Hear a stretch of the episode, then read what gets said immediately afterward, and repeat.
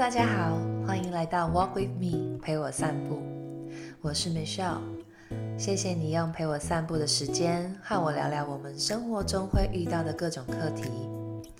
这个节目主要会分享我生活中的所学与所知，包含育儿啊、感情、婚姻经营，还有运动、饮食，甚至是我对身心灵的体悟等等。今天我想跟你聊的主题，是我在这段防疫期间提升了不少的技能，那就是时间管理。我有的朋友听到我想分享这个主题，都笑着跟我说：“ 这是不是应该要跟罗姓艺人学习？”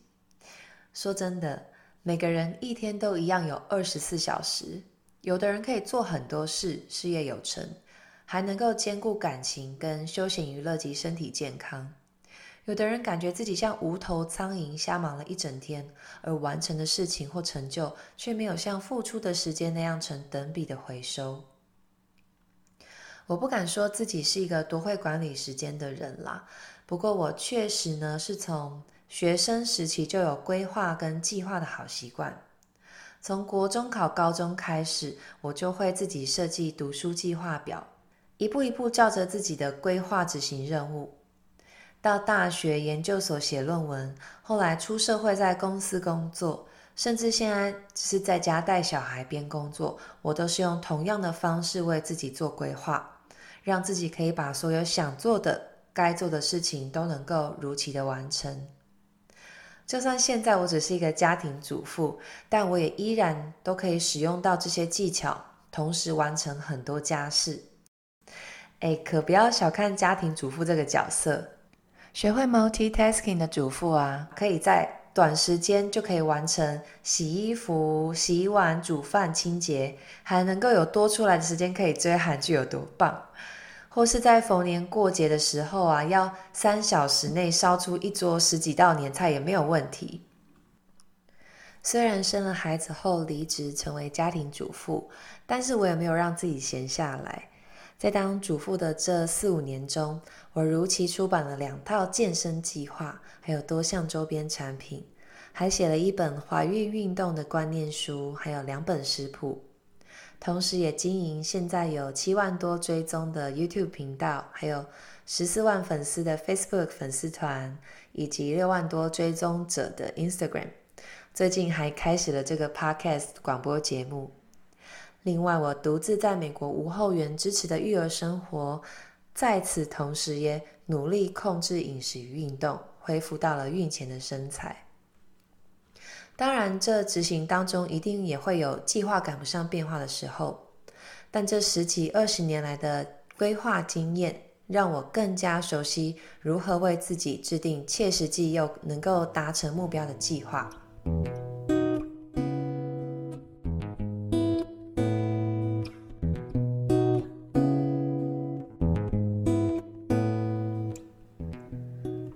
你需不需要，我认为呢，如果能够锻炼出时间管理跟规划的能力，对人生绝对是只有好处没有坏处。因为从中你可以更专注在每个当下，不容易被压力与情绪扰乱你的效率，甚至可以练就 multitasking 一口气做很多事的能力，进而各方面的提升自己。我常常想，人生虽然很长，但也很短。在上一集的 Podcast，我有提到，听说人在死之前，眼前会闪过很多人生的跑马灯，你做过的事情，你遗憾的事情，都会在这一刻浮现。我觉得人在死后带不走金钱与财物，连你的挚爱也不能跟着你一起走，只有回忆与人生体验会跟着你的灵魂一同离去。所以我的人生目标就是让自己活得精彩、快乐，不留遗憾。那么，想要活得精彩、快乐又不留遗憾，重点就是专注当下，做好每一件你想做的事情及该做的事情。当你完成了某些事，学会了某项技能，或是说练就了某个体态目标也好，这些体验与成就感，都能够为你的人生添加很多的色彩，所以今天我想来和你分享，有这样体悟的我是如何管理时间，并规划与执行的。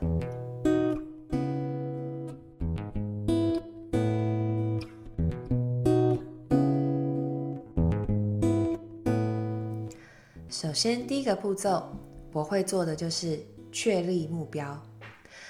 在做每件事之前，都可以先思考做这件事的目标还有目的是什么，这是非常重要的一环。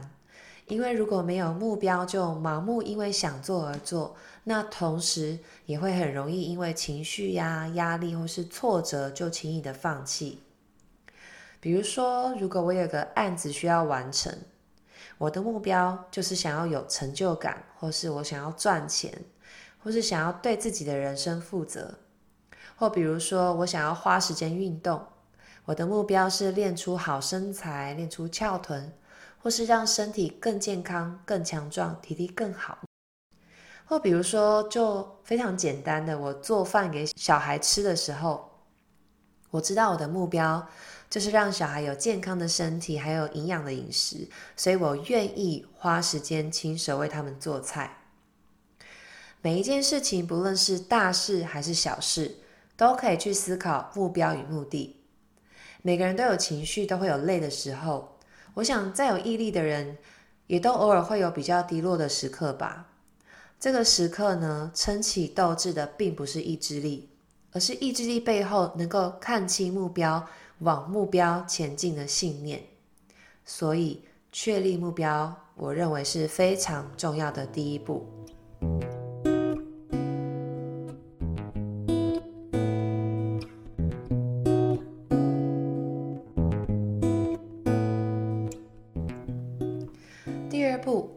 开始进行分析，确立好目标之后，下一步我会做的就是分析。不论是大事小事，我都会花一点点的时间去思考、跟研究，还有去 study 如何可以把这件事情做得更有效率呢？分析与思考是随时随地都可以利用零碎时间完成的事情。像我啊，就会利用哄睡小孩的零碎时间。用手机去上网查一些资讯，嗯、呃，比如说我想要有效率的练出翘臀，或是我想要有效率的减脂，我就会上网查很多的资料，看各方面各学派的文章与科学理论，或再花一点时间去找教练讨论，看怎么样执行运动计划可以更快达到我的目标。或比如说，嗯、以我目前是家庭主妇的角色啦。如何做菜可以更有效率呢？那我会多上网看看别人是怎么做菜的啊，多参考一些食谱，花一些时间思考。其实，诶，是可以同时利用电锅啊、气炸锅、快煮锅、微波炉、瓦斯炉等等，在一小时、半小时之内就变出一整桌菜。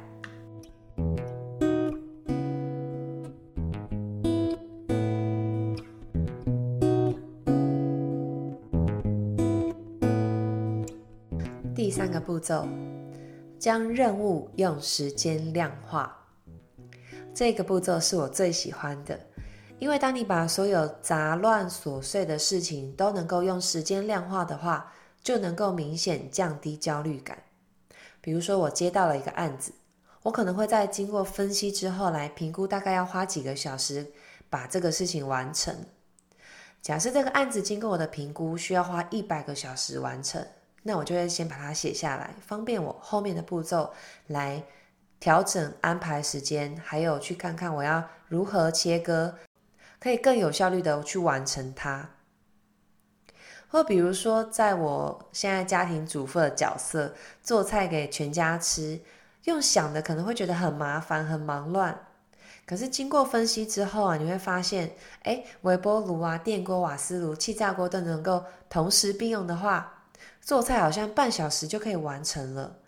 当它变成一个量化的时间数字的时候，你反而会觉得很简单，不知不觉心理压力也会减少一些。压力一少，做事也就会更有效率了。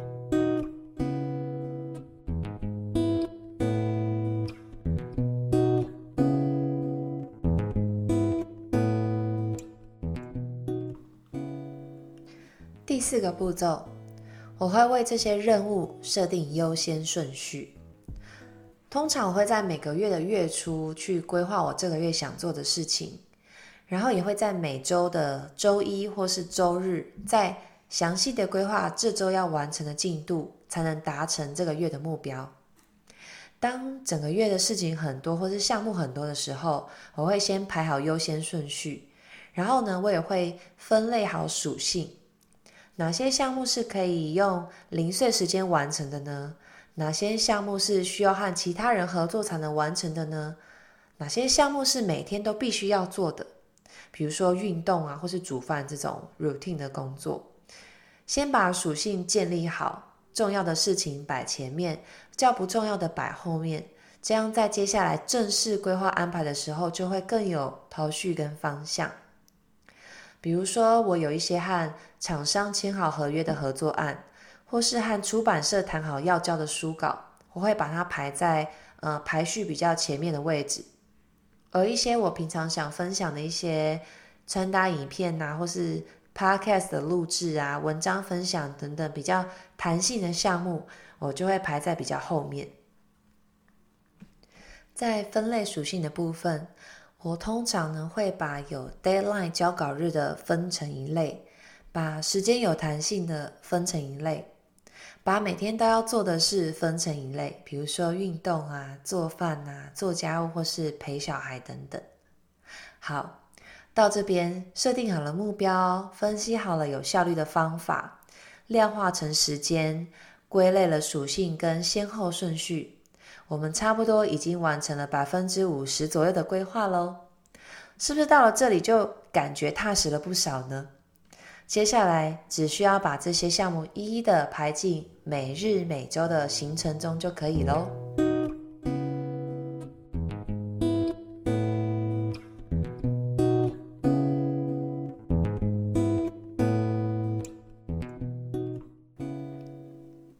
下一步是我认为非常重要的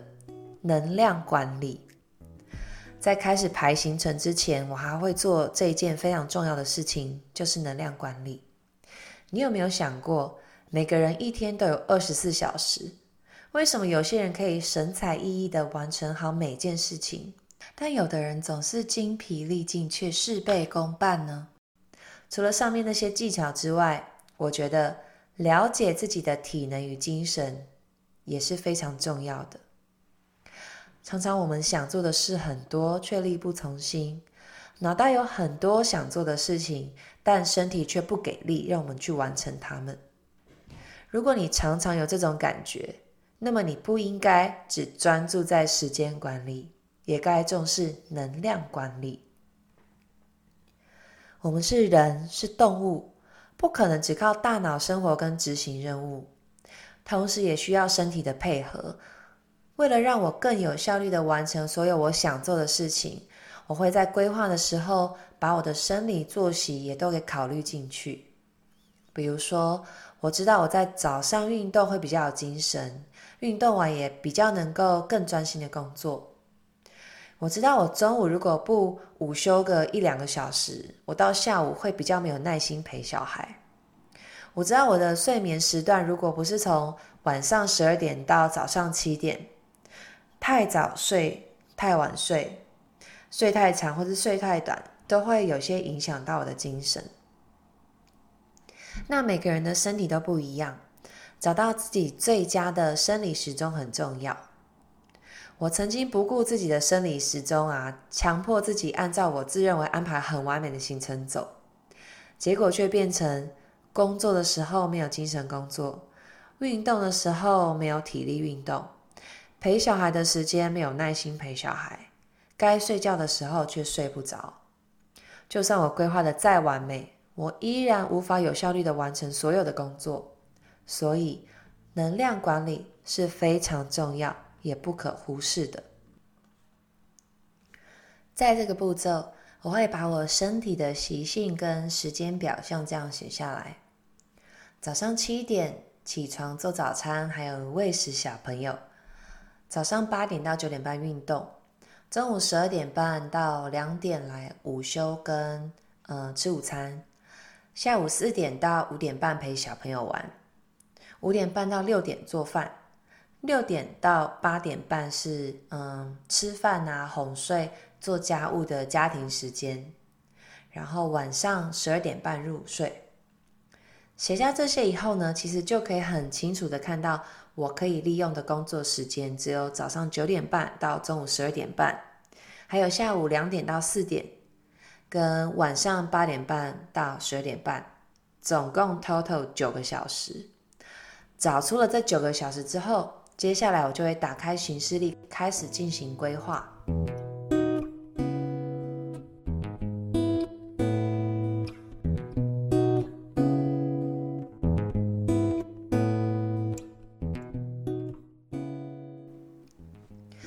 我个人是蛮喜欢使用那种月行事历，也就是一页有一个月份，然后有三十多个日期，一目了然的那种 calendar。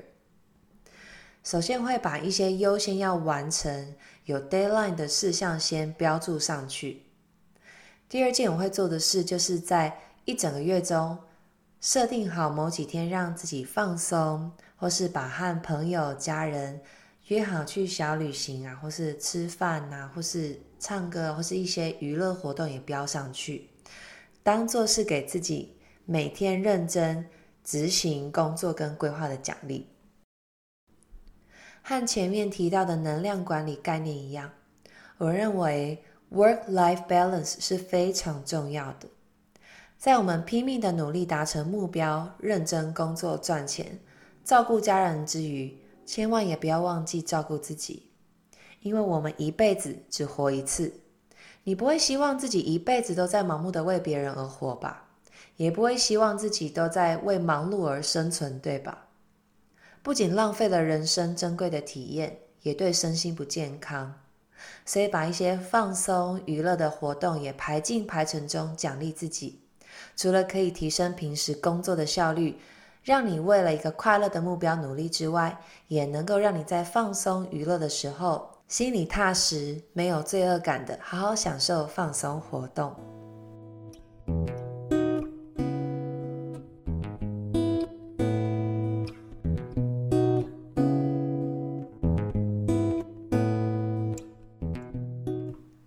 到这里，我们已经完成大半的规划喽。现在行事历上有了你优先要在 deadline 日期前完成的事项，也有放松活动。剩下的日期就是你每天努力达成各项目标的工作日了。在这些日期当中，我会先大概的把其他优先顺序之后的事项也一一填入。有一些虽然没有 deadline 的事项，我也会先利用前面估算好的量化时间。来配合我一天可利用的九个小时，把这些项目设定好完成日，这样才能确保我所有想做的事情都能够踏实的完成。在这个步骤要特别注意，不要把自己逼得太紧。例如，我有一个案子预计要花一百个小时才能完成，而我一天有九小时可以利用，我不会就直接将一百除以九，安排自己在十一天之内就完成这个案子。除非我真的是遇到非常紧急或是突发的状况，我才会让自己去调整，赶着完工。我通常会预留一些被打扰的时间，或是让我自己有一些额外的喘息空间。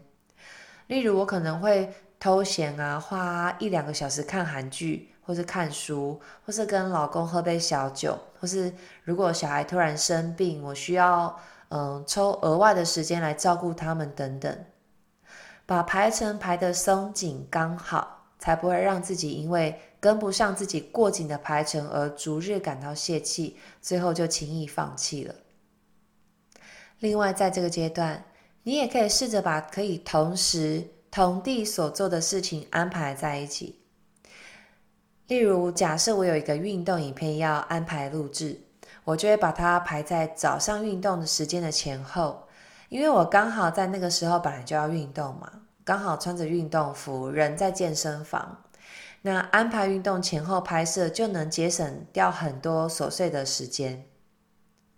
等月行事历上都一一填满了每日该完成项目之后呢，最后一个步骤就是安排详细的日行程。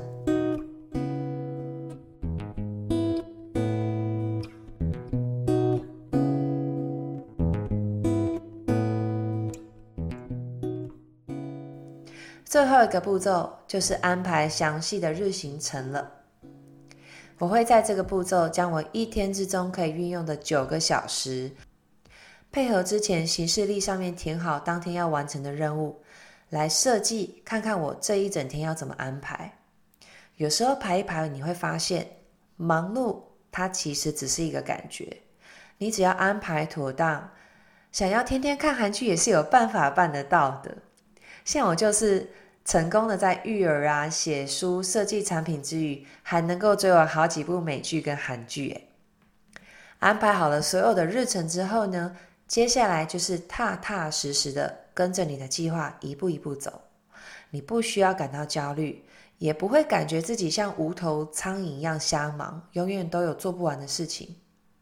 因为你知道。照着你的计划走，几天后就能够完成这件事情了。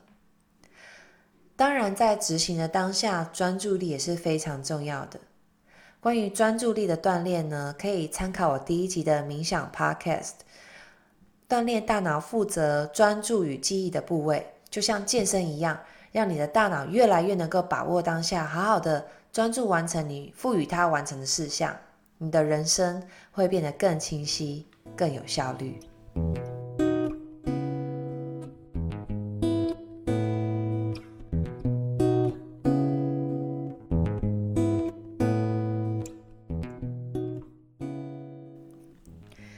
执行计划的过程中呢，每隔一段时间，大概是一周左右的时间，我会停下来，花半个小时到一个小时来检视我过去一周的成果。因为在规划的时候，有很多因子是我们估算来的，所以它不可能是绝对的准确。计划也常常赶不上生活的变化，但这不代表你就不能好好的规划，而是要持续的调整计划。你可以透过检视跟记录，再做调整，让你下一周、下一个月的计划更精准有效率。另外，也因为计划赶上变化。所以，请容许自己在必要的时刻寻求协助，或是在你别无他法的时候，将一些工作分工出去。这并不是你能力不够，而是看着目标前进的方式之一。像我发现出版社的交稿期限在即，我就算牺牲了很多陪小孩的时间，还有运动时间，也没有办法完成。我就会和老公谈好，需要他帮我带小孩啊，做家务几天的时间。当你有了计划跟量化的时间，你在寻求协助的时候，也能够更显得自己的负责任。当你把生活跟工作都规划得妥妥当当，不仅可以安心、不受焦虑情绪影响的完成每一件事情，同时也能够认真的享受生活，让你的人生越来越有成就感跟效率。